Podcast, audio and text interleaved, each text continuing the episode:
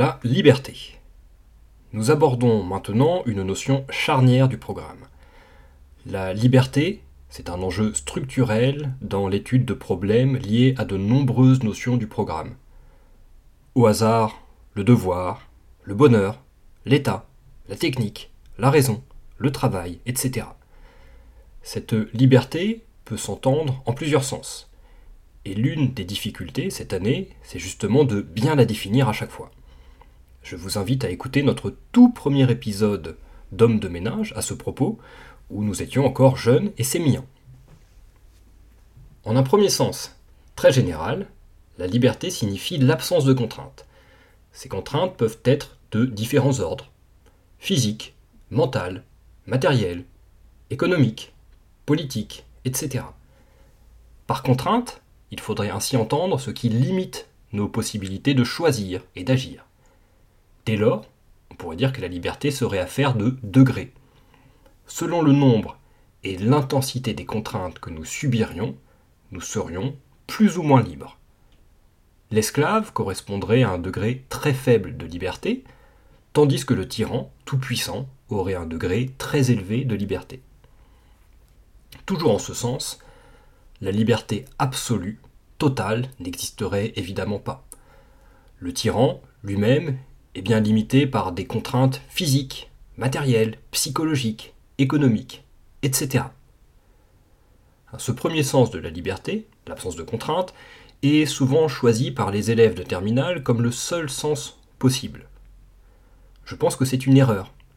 C'est un sens qui est assez superficiel et qui ne, qui ne permet pas des développements très féconds. S'il peut bien sûr être évoqué, il doit assez vite être évacué au profit de définitions plus précises et plus riches. Dans un second sens, la liberté correspondrait au fait de ne pas être illégitimement soumis à la volonté d'autrui. Donc le fait de ne pas être illégitimement soumis à la volonté d'autrui. On peut aussi parler de liberté négative, pour reprendre une expression du philosophe Isaiah Berlin. Je serai libre tant qu'autrui ne m'impose pas ses choix ou sa conception du monde. Alors cette seconde conception a évidemment une dimension qui est politique, en lien avec la notion d'État. Cette liberté, en effet, ne se comprend euh, qu'en opposition au pouvoir politique, à la puissance publique, ou plus spécifiquement en opposition à l'État, donc notion importante du programme. Nous parlerons plus tard de cette notion, mais nous pouvons déjà en donner une rapide définition de travail. L'État peut être compris comme l'autorité centrale qui dirige et administre une société. L'État comprendrait ainsi le gouvernement d'un pays, mais aussi ses diverses administrations, qui imposent et font respecter des normes sur un territoire. Adopter cette seconde conception de la liberté permet d'étudier la portée et les limites éventuelles ce qu'on appelle la philosophie libérale ou le libéralisme. Que nous dit en effet le libéralisme? Il nous dit que la liberté, en son sens le plus pertinent, est d'ordre négatif. Elle correspond à une situation où les choix et les actions de l'individu ne sont pas empêchés ou contrariés abusivement par l'État. Pour le libéralisme, la liberté, c'est-à-dire agir sans être empêché, doit être la norme et l'interdiction doit être l'exception. Il n'est donc pas interdit d'interdire dans l'absolu, mais il est interdit d'interdire abusivement, sans nécessité, et de manière disproportionnée. Alors vous trouverez un certain nombre d'auteurs d'orientation libérale dans le programme. On peut citer John Locke, on peut citer euh, Montesquieu, on peut citer euh, Alexis de Tocqueville, on peut citer John Stuart Mill, on peut encore citer d'autres philosophes qui, s'ils ne se réclament pas du libéralisme sont assez proches de ce courant dans leurs idées. Alors la critique souvent adressée à la conception négative, libérale de la liberté, est celle que l'on trouve chez Marx, en particulier dans un texte intitulé Sur la question juive, qui est l'un des textes de jeunesse de Marx. Marx et les marxistes distinguent deux choses. D'abord, il y a la liberté formelle, et d'autre part, il y a la liberté réelle. La liberté formelle, c'est la liberté négative du libéral. Elle consiste, rappelons-le, en une situation où l'État limite le moins possible l'action des individus. Marx montre donc que cette liberté est abstraite, formelle. Qu'est-ce que cela veut dire? Cela veut dire que cette liberté signifie quelque chose pour les plus favorisés, qui peuvent en profiter, alors qu'elle n'est qu'une réalité vague, lointaine pour les plus défavorisés. Prenons un exemple. Imaginons un État qui respecte de manière libérale le droit de propriété et la liberté d'entreprendre. Est-ce un État qui permet la liberté de chacun? Pour un marxiste, ce n'est pas le cas, puisque cette liberté d'entreprendre, fondée par le droit de propriété le plus étendu possible, ne profite qu'à ceux qui sont en mesure d'accéder à la propriété, c'est-à-dire les plus favorisés.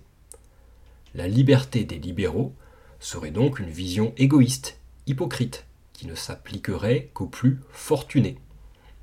Certains marxistes parlent ainsi de liberté bourgeoise et voient notamment dans la Déclaration des droits de l'homme et du citoyen, qui est un grand texte libéral, euh, la proclamation de droits bourgeois. Prenons de nouveau le droit de propriété, euh, qui est censé être euh, éloigné de l'arbitraire de l'État. Ce droit de propriété, effectivement, ne profite, de fait, qu'aux propriétaires.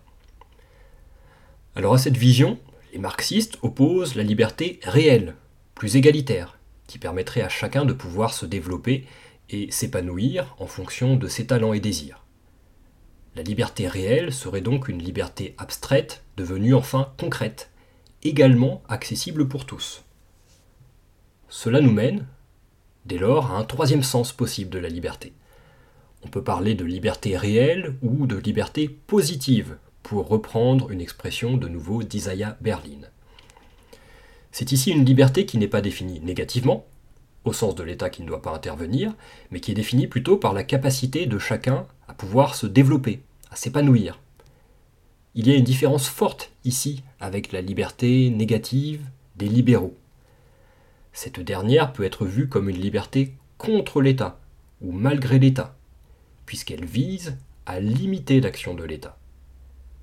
La liberté positive, au contraire, est une liberté garantie, favorisée par l'État.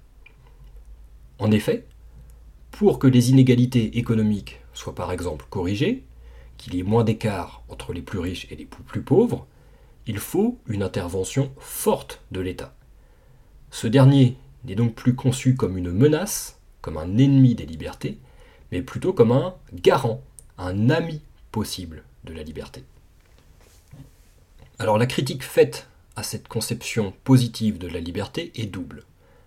Premièrement, on peut dire que c'est une définition contre-intuitive, qui correspond mal à ce que chacun ressent et définit comme sa liberté.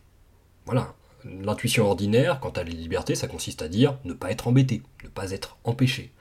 Définir la liberté comme euh, euh, un accès possible pour chacun à euh, des potentialités de développement et d'épanouissement, ça semble aller à l'encontre de la définition ordinaire, on pourrait plutôt parler, dans ce cas-là, d'égalité.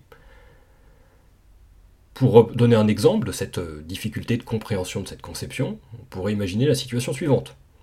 Devoir payer des impôts pour financer la redistribution des richesses au nom de l'égalité des chances ne sera pas vu par le contribuable moyen, celui qui paie des impôts, comme la, garantie de sa liberté. Alors, passons à la deuxième critique qui est faite euh, à la conception positive de la liberté. Certains auteurs, notamment libéraux, affirme que c'est une conception qui aurait des relents totalitaires, qui euh, aurait en elle euh, la virtualité, la possibilité du totalitarisme. Alors totalitaire, ça vient donc du nom totalitarisme, qui désigne un type de société dans lequel l'État ou le parti au pouvoir dominerait l'intégralité de la vie, y compris privée des individus.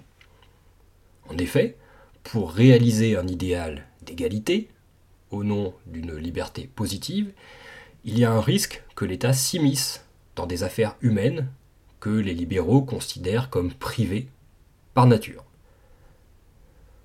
On a donc ici trois conceptions possibles de la liberté. Résumons. Premièrement, l'absence de contrainte. Deuxièmement, l'absence de domination par autrui. Et troisièmement, la capacité de chacun à se développer grâce à la puissance publique. Ce qui réunit ces trois conceptions, c'est un présupposé, c'est-à-dire une idée que l'on pose en départ, au départ sans l'avoir vraiment interrogée, sans l'avoir vraiment questionnée d'un point de vue philosophique. Ce présupposé commun aux trois conceptions, c'est que l'individu, limité ou non par le monde extérieur, est maître de son comportement, qu'il choisit consciemment ce qu'il fait. Cela nous mène à un quatrième sens de la liberté, conçu comme libre arbitre, c'est-à-dire comme capacité à faire des choix et à agir sans être victime d'influences conscientes ou inconscientes. De nombreux auteurs du programme de philosophie de terminale critiquent cette conception de la liberté en montrant qu'elle relève de l'illusion. On peut penser notamment à Spinoza, à Nietzsche, à Freud ou à Marx. Le concept d'illusion ici est intéressant. Le propre de l'illusion, c'est de ne pas disparaître, même lorsqu'on a pris conscience que c'était justement une illusion. Prenez l'exemple d'une illusion d'optique. Même si vous savez que c'en est une, vous ne pouvez pas vous empêcher de voir quelque chose qui n'existe pas. En ce sens, l'illusion se distinguerait de l'erreur, qui justement, elle, disparaît lorsqu'on en a pris conscience. Bref, la liberté comme libre arbitre serait une illusion. Même en sachant que nous ne sommes pas maîtres de nos choix et de nos actions, nous ne pouvons pas nous défaire de cette impression que nous en sommes maîtres. Prenons la psychanalyse de Sigmund Freud. Freud pense que nous sommes victimes d'un déterminisme inconscient. Je signale par ailleurs que la conscience et l'inconscient sont des notions importantes du programme. Alors que veut dire l'idée de déterminisme inconscient? Cela veut dire pour Freud que nous sommes travaillés par des désirs inconscients, des désirs qui se trament en coulisses, et qui nous font faire des choix ou prononcer des paroles qui obéissent à une logique qui échappe à notre contrôle conscient. Prenons un exemple. Je me rends chez une personne que je prends pour une bonne amie. Et il se trouve que je pars systématiquement de chez elle en oubliant un gant, un chapeau, un bonnet. Il se trouve aussi que je dis aussi son prénom assez souvent, à la place du prénom d'autres personnes qui ont à peu près son âge. Si je ne me fie qu'au témoignage de ma conscience, je peux interpréter ce comportement en l'attribuant à la fatigue, ou à un caractère un peu distrait. On peut aussi déceler une logique inconsciente dans ce que Freud appelle des actes manqués. Qu'est-ce que je cherche inconsciemment à travers tous ces ratés de ma vie ordinaire, ces oublis, ces lapsus? Lapsus, ça veut dire dire un mot à la place d'un autre. Eh bien, je cherche à me rapprocher de cette personne pour laquelle j'éprouve un désir inconscient. Ici, je suis donc victime de ce qu'on appelle un déterminisme inconscient. En ne me fiant qu'au témoignage de ma conscience, j'ai toujours l'impression d'être un individu libre et autonome. Au contraire, lorsque je m'examine d'un point de vue plus objectif, avec plus de recul, je vois que je suis déterminé par des causes sur lesquelles je n'ai pas de prise. Le libre arbitre relèverait donc de l'illusion, en ce sens que je n'ai pas conscience des causes qui euh, me font agir, qui me font penser, qui me font désirer. On a ainsi une opposition très courante entre déterminisme et liberté, ici comprise comme libre arbitre. Il y a de nombreuses tentatives d'ailleurs pour dépasser cette opposition. On peut en citer une. Nous pouvons considérer qu'en apprenant à identifier ce qui nous influence, nous gagnerons en liberté.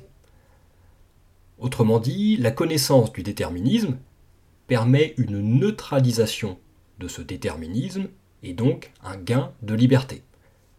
Comprendre quelles sont les causes qui me font agir permet de mettre à distance ces causes et de ne plus en être la victime, la victime inconsciente. Cela nous mène ainsi à un cinquième et dernier sens de la liberté. La liberté conçue comme libération par rapport à nos déterminismes, c'est-à-dire les causes qui nous influencent inconsciemment. La liberté ainsi entendu, ce n'est pas un donné initial. C'est plutôt le fruit d'un travail sur soi ou d'une conquête. Pour reprendre et détourner une expression de Simone de Beauvoir, philosophe au programme, on ne naît pas libre, on le devient. Voilà, je vous remercie pour votre attention.